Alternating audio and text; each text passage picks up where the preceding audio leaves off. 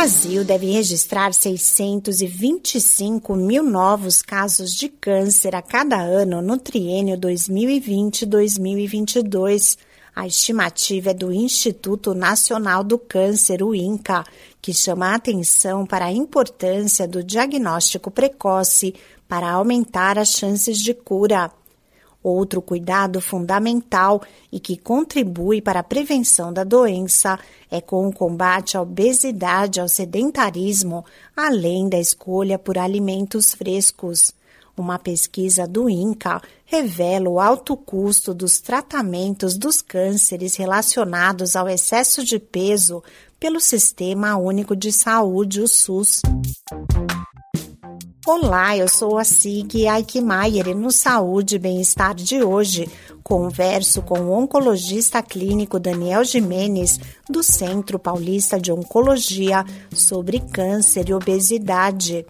De acordo com o médico, cerca de 20% dos cânceres, de um modo geral, tem relação com a quantidade de tecido gorduroso presente no corpo. O entendimento da relação do ponto de vista fisiopatológico, quais são os mecanismos genéticos que isso pode interferir na transformação de uma célula benigna em uma célula neoplásica maligna, não são bem entendidos até hoje. A relação que a gente tem um pouco mais precisa é com relação ao câncer de mama, aonde a obesidade pode sim interferir com aumento de fatores de crescimento que podem envolver com mudanças genéticas nas células normais para as células cancerosas. Mas os outros tipos de tumor, esse entendimento ainda é meio obscuro. O que nós sabemos são dados epidemiológicos, ou seja, dados observacionais da população, aonde um índice de massa corpórea considerado obesidade está associado a certos tipos de câncer.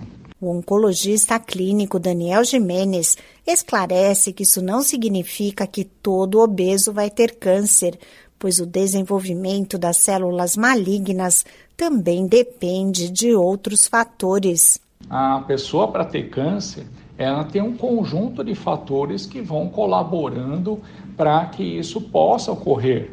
Então, a obesidade é um dos fatores que aumentam o risco, mas assim, questões genéticas hereditárias, os outros hábitos de vida, certos consumos de alguns alimentos específicos também podem interferir no aumento desse risco.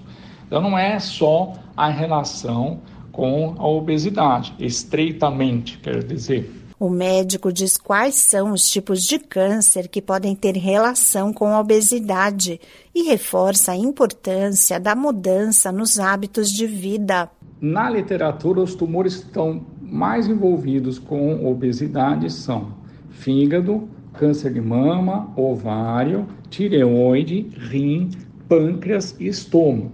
E eu ressalto, o câncer de mama, que é na realidade o mais frequente entre as mulheres, é o que guarda uma relação mais estreita com a obesidade de todos esses outros tumores. A mudança nos hábitos de vida pode sim interferir nos nossos riscos, sem dúvida nenhuma. A literatura é muito clara em onde a diminuição do sedentarismo através de prática esportiva, a realização de determinados regimes para a pessoa perder peso, ou seja, tudo isso pode sim interferir e isso diminui bastante o risco de câncer de modo geral. Realizar caminhadas, escolher alimentos mais frescos, não fazer uso do tabaco são medidas que contribuem para a saúde e para afastar o risco de câncer. Esse podcast é uma produção da Rádio 2.